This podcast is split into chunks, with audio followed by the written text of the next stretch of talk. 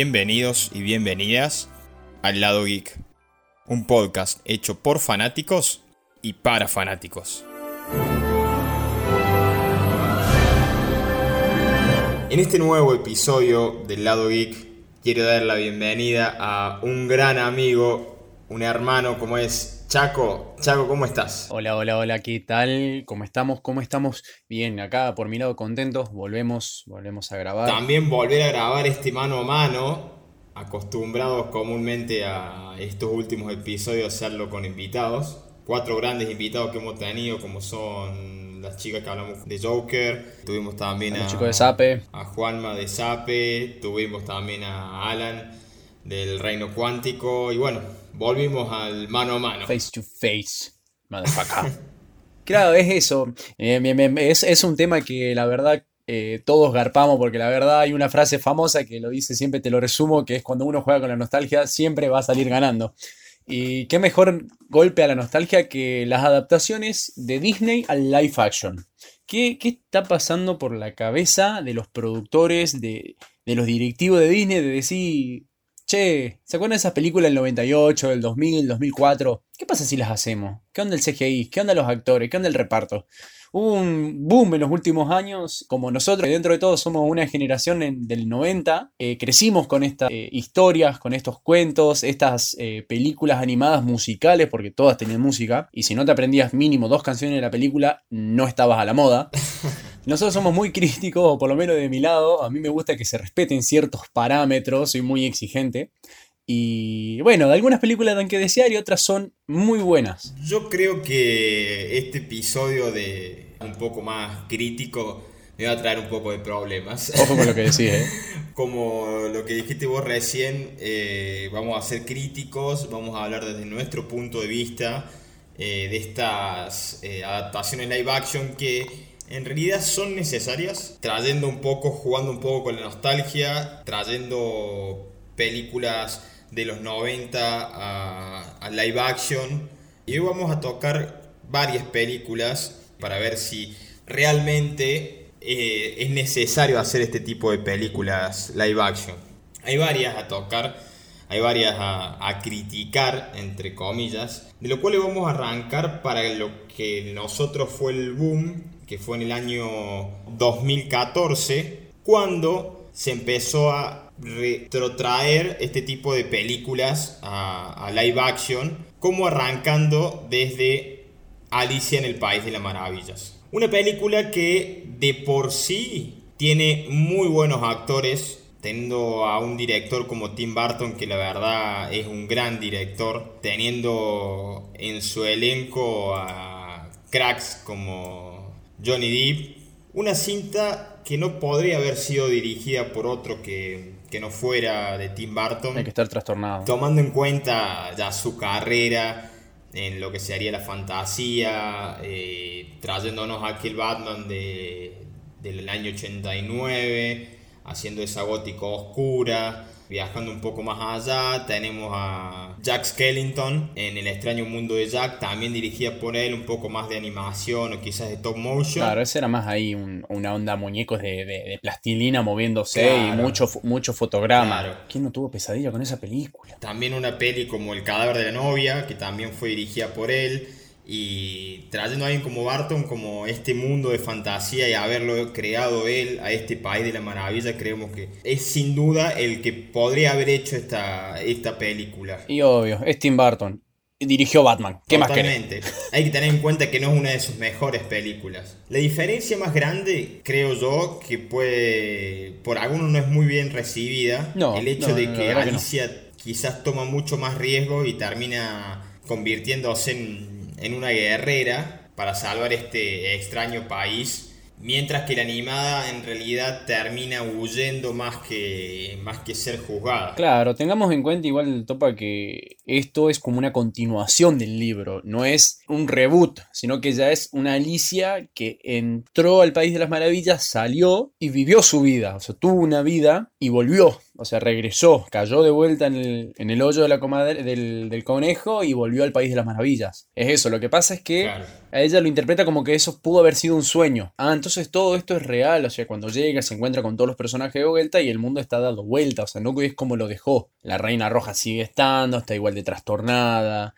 El sombrero sigue igual de loco, el conejo está también repirado, o sea, esas cosas no cambiaron, pero hay, un, una crisis ahí en, el país. Eh, una Anne Hathaway como la Reina Blanca también, lo que bueno, no sé si después nos lleva a la secuela, que no sé si fue necesaria, la verdad, la de A través del espejo, ya metiéndose en los viajes temporales, y si uno se mete en los viajes temporales como yo te digo, eh, te puede salir bien como te puede salir mal. Entonces, eh, lo que está bueno es que uno va, va aprendiendo, eh, o aprendiendo, va, va conociendo historias, historias de spin-off, flashback sería mejor, del País de las Maravillas y cómo llegó a ser lo que fue. Como que Barton ahí metió una... Bueno, hice la 1 porque me justifico con esto. Entonces está bueno, por un lado. Sí, o sea, no es mala película, no es mala película convengamos, como dije en un principio, teniendo a Elena Bonham Carter como la Reina Roja, teniendo a Anne Hathaway como la Reina Blanca, teniendo a Johnny Depp como el, sombrerero loco, Alan Rickman, Alan Rickman, teniendo a Mia Wasikowska como Alicia, eh, son muy buenos, muy buenos actores, creo que este fue el, el puntapié inicial de Disney para arrancar lo que sería las películas live action, no solamente a modo de remake, sino en este caso funciona a modo de secuela, como mismo dijiste vos, Chaco. Claro. Y este es el puntapié como para que arranque lo que serían las pelis en live action de Disney. Eh, fue como más un, eh, vamos a ver, total, no estamos cagando la historia original, la gente ya conoce la historia original de Alicia, entonces, bueno, probemos a ver cómo nos va en un live action con un nuevo, un nuevo guion o algo, y parece que como que no le fue muy bien, por eso, porque volvieron a caer en lo mismo. Volvimos a rehacer todo tal cual el guion y adaptarlo. Que es como, por ejemplo, lo que pasó con eh, El Rey León. Eso, eso vamos a llegar en, breve.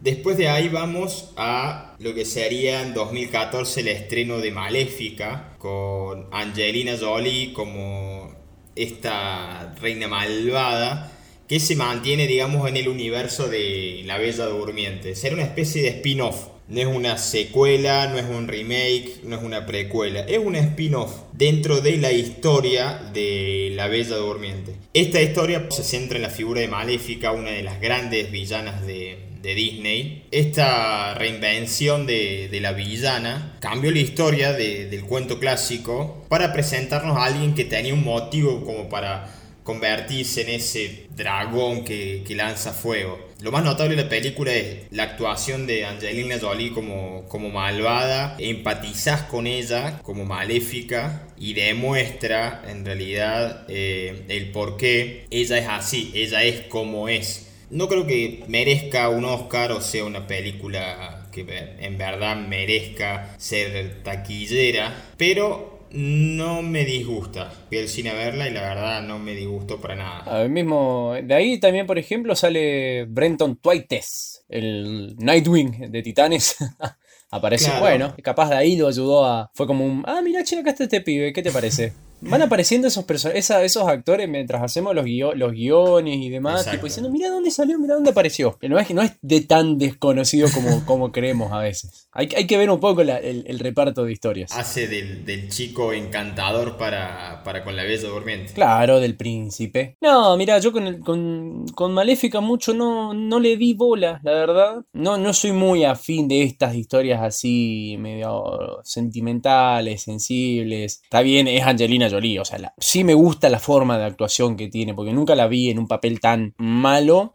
A menos que haya sido el señor y la señora Smith, pero bueno, eso ya es ir más hacia otro lado. Muy buena la adaptación, la verdad, con respecto a lo que es la animación también. Tiene, sacaron, se pusieron mucha guita en lo que es animación, lo que es vestuario. CGI. Claro, CGI. No te digo que se respetó a rajatabla la historia original de, básicamente, el de la Bella Durmiente, pero hay, partes que sí, viste lo del hechizo, y que bueno, y que el beso del este y aquello, y que resulta que no fue el príncipe, sino que fue la misma maléfica la que rompe el hechizo. Fue como que, ¿what? está bien, está bien. Eh, los tiempos cambian y hay que aceptar los cambios y, y así seguirá. Qué sé yo, ya está.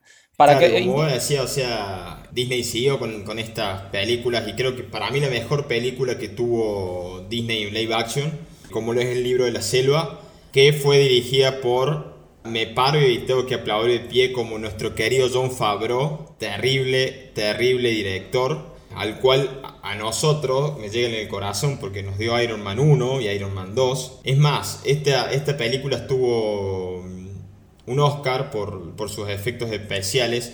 Lo más destacable de, de, esta versión es cómo logra, digamos, una historia con, con, toques bastante oscuros, digamos, equilibrando lo que sería lo infantil y lo adulto a la vez. Convengamos que también, de por sí, esta historia retrata la aventura de Mowgli, como dije en un principio, una forma más oscura, quizás menos entretenida. Tenemos un CGI espectacular, un elenco que le da voces a un montón de animales, un, elenco talentoso. Si bien es una forma realista de, retratar a los personajes, ver al, monumental Rey Louis fue, fue algo inesperado, al menos. No, pero ver al Rey Louis era, eh, por mi caso, era bastante esperado. Además, me, gustó cómo lo hicieron grandote, imponente, comparado con el de, el de la animación, que era un chiquitito, eh, disfrazado, me acuerdo, de casaca roja.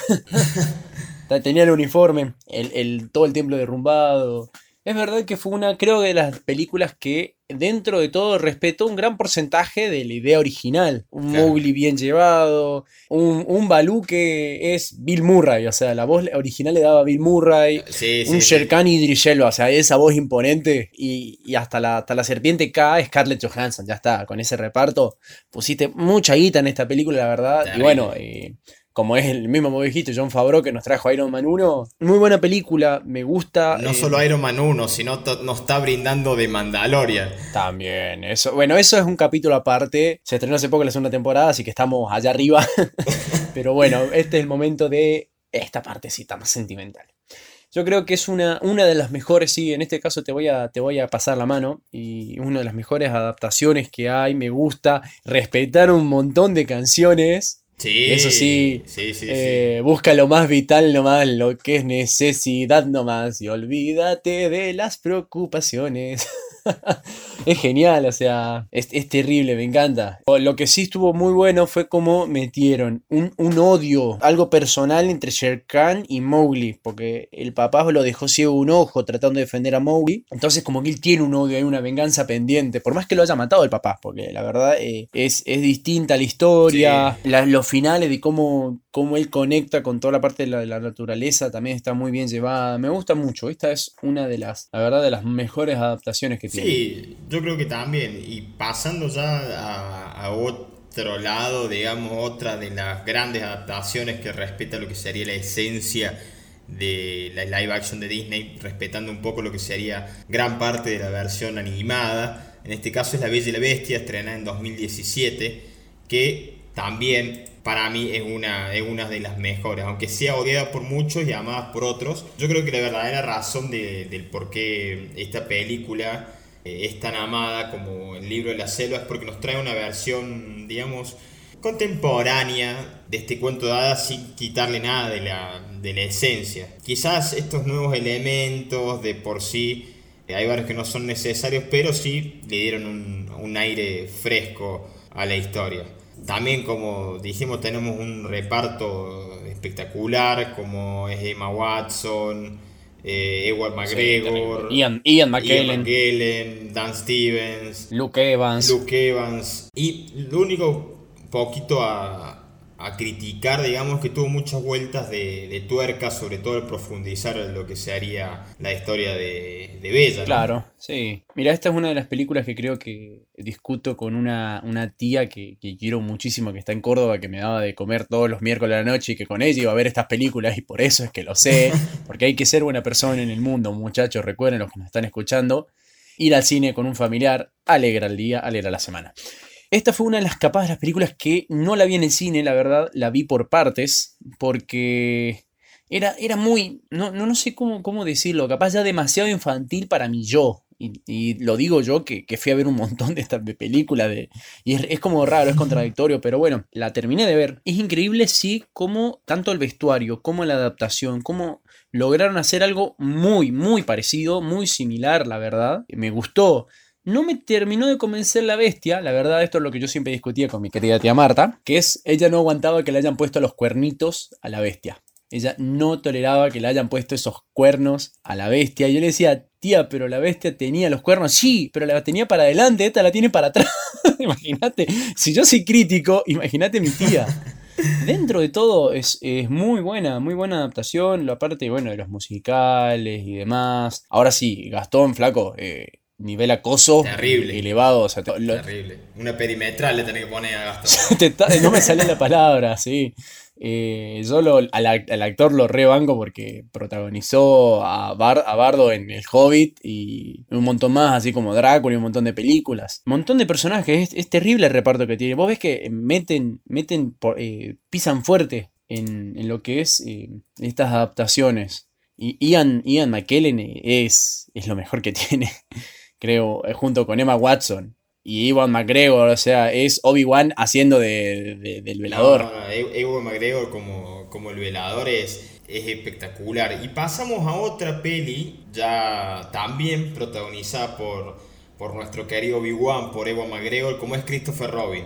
De por sí, esta peli sería una especie de secuela, también manteniendo un poquito lo que, era la, lo que es la esencia de nuestro querido Winnie Pooh, a pesar de que nunca tuvo una película animada que se centrala solamente en, este niño, en, Christopher, esta versión nos permite conocer lo que pasó después de, que creciera, digamos. Si bien el diseño de los personajes quizás no es tan tierno como al que todos estamos acostumbrados, los juguetes debían parecer viejos y, usados, digamos. Yo creo que al final lo que sería el diseño cumplió el propósito, sin duda. Y lo lindo de esta versión es que juega completamente con la melancolía y la nostalgia. Además de, dejarnos bien en claro que nunca se es lo suficientemente adulto como para dejar de jugar. Lo vivimos nosotros teniendo 26, 25 años y esto para nosotros es un juego, tener algo como, como este podcast. También creemos, va, creo yo, esto no, no cambia la, personalidad de los personajes, la personalidad de Tiger, de Pooh, del burro. De por sí es una muy buena aventura de estos amigos, digamos, de, este bosque de los sinacres, que yo creo que, cumple con lo que promete, pero no es algo que, que llame mucho la, es como una película que, puede pasar. Bueno, sí, está. Eh, un día que quieras verla, un día de lluvia, agarrás y, ves Christopher Robin. Una, una, secuela que es verdad, es lo que, juega con mucho con la nostalgia. Es como muy, muy, muy peluche lo hicieron, ¿no? Sí, eh, sí, sí. Pero también de, de, esa manera se representa un poco lo que sería el merchandising de Disney para este tipo de cosas. Claro. Y cómo podrían usarlo, digamos. Me, me, me, quedo ahí, me quedo ahí con esa película. Es como que está bien. La voy a dejar almacenada y si algún día me pintan y quieren verla, la veo. No va a ser de mi desagrado. mucho, mucho, mucho no la, no la, la vi por partes, igual que, que, igual que con las anteriores, pero prefiero seguir con otras, la verdad. Y yo creo que acá ya empieza un poco lo que sería quizás la debacle de las live action en Disney. Empezando quizás por esa pequeña roca que empieza a caer y va formando esta gigante bola de nieve, como sería Dumbo. Y digo por qué esta gran bola de nieve, esto fue lo que, digamos, eh, creo que Disney tuvo mucho énfasis en publicitar, en promocionar, en como la live action de Disney, eh, como este remake en live action. Y quizás yo creo que tuvo muchas, muchas opiniones divididas. Obviamente de la mano de Tim Burton y protagonizada por Colin Farrell, Danny DeVito y Eva Green, eh, nos traen una hermosa versión de, este clásico.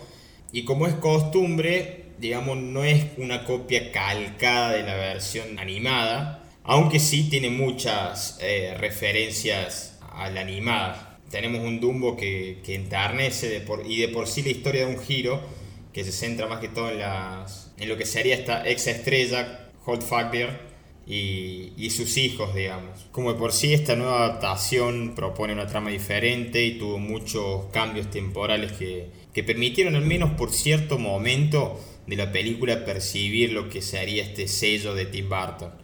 Sin embargo, lo que sería esta nueva moraleja, entre comillas, y personajes, pienso que terminaron de, de sentirse quizás muy improvisados o forzados. Sí, puede ser. Mira, yo con Dumbo la fui a ver con un par de amigos y no te digo que me desagradó porque yo tenía la imagen del Dumbo en dibujito, eh, el tierno, el, bebé recién nacido, orejudo, el ratoncito, el ratoncito era genial en esa película. Pequeños detalles y, lo, traumado que quedé durante años con los elefantes rosa, o sea, cuando se escabe el... porque el eh, muchacho, o sea, era... Eh, Dumbo es del 90 y el flaco le metió al, al vino tinto y se escabió, es verdad, es la historia. Acá es como que es un show, viste, que hacen con burbujas y demás, aparecen, sí, pero ahí lo pintan de payaso y un montón de cosas que así se respeta. Dumbo que vuela, el circo, la madre, un buen reparto, pero capaz fue como muy apresurado, no sé, eso fue lo que yo sentí, como que podían haber hecho algo un poquito mejor, no armar todo ese circo gigante que, armaron como una ciudad cirquera, un parque, ¿te acordás? Está bien, yo a Colin Farrell lo banco en esta película, veterano de guerra, lo mismo, eh, vamos, muy buena animación, muy buenos eh, vestuarios y demás, que ganan premios por eso, pero por historia y demás por, le falta un poco, le falta un poco de, creatividad o de respetar ciertas cosas, capaz que hay que respetar, como para, para la gente como nosotros que, nos gusta un poco la nostalgia. Sí, eh, pega justo en el, en el Cora de, la, nostalgia. la parte sentimental es lo más rescatable, creo, de esta película. Te pega ahí porque verlo con la madre y, un poco el, mensaje que te deja con el hijo con los padres nomás. Juega con eso, las relaciones personales. Sí, sí, sí. sí, la historia es un poco de acá, un poco de allá. Y después de ahí, en el mismo año, lanzaron otra, como es Aladdin que fue estrenada el año pasado, es la que se tenía menos fe y fue la que más éxito tuvo. Pero porque es Aladdin, o sea... Yo creo que cuando vi el CGI en, el tráiler de Will Smith como el genio, no daba ni un mango por esta película. Posta. No daba ni dos pesos por esta película. Aunque después más o menos que lo retocaron, más o menos que anduvo, intentaron que fuera, que anduviera bien fue uno de mis miedos que la interpretación del genio, que fue dicho sea de paso en la película de 1992, fue hecho por nada más ni nada menos que Robin Williams, un gran actor, un capo cómico, un genio. Y para Will Smith era muy difícil llenar unos zapatos así. Y creo que no estuvo tan mal, creo que estuvo más o menos a la altura de la situación. Y hace que tengamos una buena peli, pero hasta ahí nomás, eh, con algunas vueltas de tuerca extrañas, que eso fue lo que no me gustó, pero que se mantiene de la esencia de la original. Mira, por mi caso, la, vi, la vi este año, Aladdin, la verdad, creo que fue a los principios del inicio de, la, de la.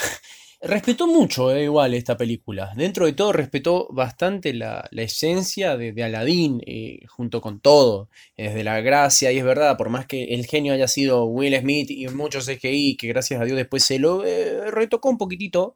Y después toda la película básicamente no se mostró azul, quedó negro, como es Will Smith. Eh, y es eso, eh, él, le dio su toque al personaje, no quiso superar ni igualar al, de Robbie Williams. Me, gustó esa, esa, chispa de gracia que tenía. Dentro de toda la historia bastante respetada, un poco histérica, un momento, qué sé yo. El sultán es un genio, me cae de risa, la verdad. El monito también. Un Jafar que da que desear, ese sí te puedo decir. Un Jafar que eh, podías haber buscado otro actor, creo. Había más gente más imponente, como lo es en la, película. Will Smith en realidad no, no trató de estar en ningún momento a la altura de Robin Williams o buscar algún tipo de comparación digamos que hizo un trabajo loable o hizo un buen trabajo. No es una de las mejores películas de Disney y el cambio en el, en el marco de la historia no, no, terminó por cerrarse. Sí, bueno, me encantó la caverna, la caverna de, del tesoro con el, el, tigre abriendo la boca y todo eso fue muy bueno, me gustó.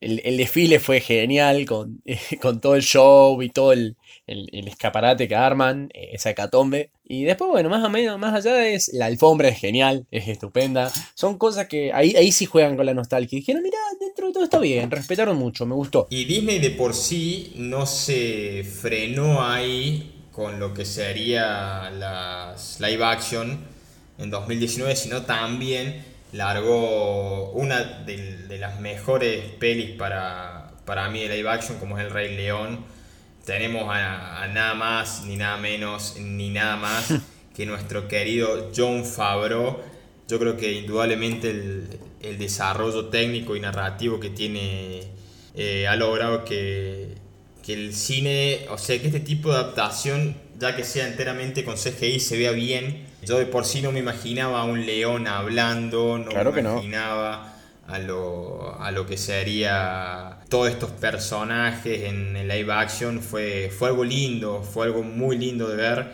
emocionante también. Eh, respeta muy bien la esencia de, de la peli original. Yo creo que es imposible no querer volver atrás o recordar el clásico animado y reencontrarse con la magia de, aquellos personajes coloridos, la sabiduría de sus diálogos, entre otras cosas. La verdad, esta es una peli que no, no, no tardé mucho en ir a verla. Creo que la primera semana la fui a ver con Marta. Marta, te extraño. Me gusta la animación, la verdad. Esta es una de las pelis capaz que más juega con lo sentimental. Porque respetó esas escenas icónicas. La, la de Simba creciendo arriba del, tronco caído. Eh, cantando la canción e, y, verlo crecer y, ver los detalles, porque la verdad es que dentro de todo está eh, es como ver un león posta. Eh, sí, sí, sí, totalmente. Mufasa y su voz imponente de vuelta. Scar, no, Scar está muy, muy bien hecho. Timón y Pumba que se roban la, película, la verdad. las voces muy bien. Yo creo que tiraron todo. Con esta película fue como diciendo, no la podemos cagar, tenemos que hacerla muy bien, así que respetemos casi todo, dijeron. Casi, casi todo hay que respetar. Y lo hicieron la estampida, la, muerte de Mufasa. Eh, eh, Timón, Pumba, esas escenas importantes, el encuentro con Nala, el regreso, la pelea. Una película eh, bastante completa y claramente John Favreau la dirigió muy bien. No sé cómo será dirigir una película animada, la verdad, no tengo idea, pero tipo diciendo, hacerle más pelito acá, que se mueva para allá, que se mueva para acá. ¿Sabes quién? acá hay una curiosidad de quién le da la voz a Rafiki, al, mono, al orangutancito. John Kane, nuestro rey Tachaca. Ah, mira. Increíble, increíble las voces también. Bueno, eh, Seth Rogen, eh, que lo vimos en el avispón verde y le da la voz a, Pumba, por ejemplo. Muy después hay, hay elencos bastante. Es, es, un elenco interracial bastante bueno, ¿eh? Dentro de todos los. Sí, ya yo creo que se viene lo que sería la debacle de Disney. En lo que sería hoy por hoy las peli live action como lo fue Mulan. De por sí, Mulan creo que es un gran desacierto de, de Disney. Porque convengamos que fue estrenada en un año muy turbulento debido a lo que sería la pandemia y llegó el momento en el cual Disney ha intentado salvar su economía realizando lo que sería un movimiento bastante cuestionable de por sí, lanzando lo que sería esta peli a, Disney Plus. Pero no solamente lanzando a Disney Plus, sino también que aquellas personas que querían ver la película tenían que pagar y no, no, no tenía nada con respecto a materiales extra o algo parecido. Eh, así que no es tan rescatable que, que, digamos este movimiento que realizó Disney. De por sí el hecho de que Disney haya decidido optar por un estreno convencional en China, notaba que ellos buscaban este mercado específico que siempre habían pensado en torno a los cambios que han hecho para, para con esta película ya arrancando de que intentaron seducir al público chino y respetando un poco lo que sería la, la cultura china, que ya arrancaron más desde un principio porque trajeron a, a una directora que en realidad no es china, sino es neozelandesa como Nikki Caro, de por sí modifica muchos elementos de la peli original de Disney, destacando totalmente lo que sería la, la ausencia de Mushu, el dragoncito, yo creo que Mushu no puede faltar y también intentando respetar la cultura china y yo creo que intentan manejar de por sí que Mulan tiene poderes porque sí, digamos, no muestran realmente por qué es como es Mulan, ella de por sí, todos los conflictos que atraviesa, hay algo que yo noté mucho en lo que sería la, la peli del 98, que es cuando ella se corta el pelo y decide ser parte de este ejército chino que va en contra de los unos. Así que creo que por ese lado eh, fallaron muchísimo todos estos conflictos que tiene ella para con, a ver, para con ella misma, yo creo Que Es más, muchacho, la, estaba viendo hasta antes de grabar a la película y, me resistía. Digo, bueno, ya la empecé. Para mí ver una película es un compromiso y bueno, lamentablemente la, tuve que, la, terminé de ver. Hay, hay cosas que trataron de mantener, partes de la historia de la película del 98 que para mí es una de las películas que la verdad me encanta. Y no solo por mucho sino por las canciones. Si no te sabes cantar vencer debemos ser cuando los problemas vencer la del entrenamiento es genial. Sí respetaron a varios, a varios personajes, o sea, bueno, si vos no la pones a Fa Mulan, no es Mulan, eh, pero después por él eh, eh, está Chen, Chiempo, Yao. Lo que fue raro fue que Kriki, el grillito, el amigo de, el, amigo de Mushu, acá es una persona y se llama Grillo, o sea... Sí, creo que no podés ponerle a un personaje grillo de por sí, ¿no? se apoda grillo. no, no, o sea, eh, eh, está, está mal, muy mal. Pero bueno, eh, el malo también, dentro de todo el malo es zafa, pero ya me empezaron a mezclar cosas de hechicería y del chi y, que como es como una onda a la fuerza, pero que te sirve para pelear. Jet Li como el emperador creo que es de lo que más rescatable porque me hizo acordar una película de él que se llama El guerrero sin nombre, no sé si la viste. es, bien a lo oriental, o sea, mucha arte marcial, mucho efecto, caminata por la pared, cámaras lentas, juego con las telas, las telas hacen magia, te golpean, te cortan, te matan. Eh, es una cortina, flaco. por lo menos respetamos a Mushu, loco. Yo, yo quería verlo a Mushu y acá me lo cambian por un Fénix. O sea, eh, no, no, no, la verdad no. Yo creo que sacaron las mejores partes de la película animada del 98, como cuando se roba la armadura, cuando el tema de la avalancha, que caen todos y ahí descubren que es mujer, pero ya está, yo creo que eh, salieron perdiendo y recién van recaudando algo de 67 millones, o sea, imagínate. Disney intentó respetar la cultura de, China y la verdad no, no, fue muy, muy rescatable, no hizo nada para, para llegar a donde llegó. Yo creo que fue muy mal manejado. No, dio mucho, dio mucho que desear, la verdad. Eh, hay momentos icónicos como, como vos dijiste, Chaco como es cuando ella se empuña la, armadura o el entrenamiento con, la canción y todos los combates que hay en la película del 98 no están acá, no, no se manejan de la misma manera, así que creo que para muchos de la cultura china fue más que todo un insulto, ¿no? Sí, bueno, yendo a esto de, eh, un poco para ir eh, cerrando, ¿viste? Hay, cosas que, están bien, cosas que están mal, cosas políticamente correctas, políticamente incorrectas, eh, tratando de complacer a, mucha gente, adaptar algo a los tiempos. No me termina de convencer, yo soy muy nostálgico y voy a preferir mil veces la, la película del 98, la verdad. Está mucho más llevada e incluso hasta para los tiempos actuales está bastante correcta la película. Sí, sí cómo, eh, uno, eh, Mulan trata de sobrepasar en un mundo de, hombres, básicamente. Está, perfecto lo, cómo lo hicieron, o sea, eran, eran unos eh, adelantados a la época, la verdad. Pero bueno, ahora viene mi duda grande, mi gran duda. ¿Tenés todas estas películas que hablamos de live action? Tantas películas que van a ver, y hubieron y van a ver. Disney. Disney, vení, vení. ¿Cuándo vas a hacer Atlantis y el planeta del tesoro? La puta madre, dale, boludo. Son las dos mejores películas que tenés y no me las adaptás a live action, dale. O sea, a esta altura, jugátela, haceme esas dos películas, no la cagues y te llenas de guita. O sea, no te estoy pidiendo que me hagas un Pinocho con Tom Hanks como está dando vuelta La Sirenita o Tinkerbell. No, loco, haceme esas dos películas y yo me puedo ir tranquilo de este mundo. O sea, ya, cumplí mis metas. Quiero ver a Milo Touch en live action y a Jim Hopkins eh, dando vuelta en el espacio en una tabla de surf. Por favor, dale. Bien, este fue un gran episodio del lado geek. Antes que nada quiero agradecerte a vos, Chaco, por por acompañarme y estar siempre. ¿Y en dónde te podemos seguir? No, bueno, como siempre, gracias, gracias a vos, Topa, por, por, seguir invitándome al, al, trabajo este increíble que hacemos. Perdona a la gente por eh, ser tan críticos sin saber de, crítica, pero bueno, es lo que nos gusta. Eh, a mí me pueden encontrar en Nacho Macías 95 en Instagram, Nacho Macías en Facebook y Nacho Macías también 95 en Twitter, aunque no lo uso, no lo abro hace mucho y no creo que lo abra. Y como siempre, muchachos, que la fuerza los acompañe. A mí me pueden seguir como arroba marianito con dos tanto en Instagram como en Twitter.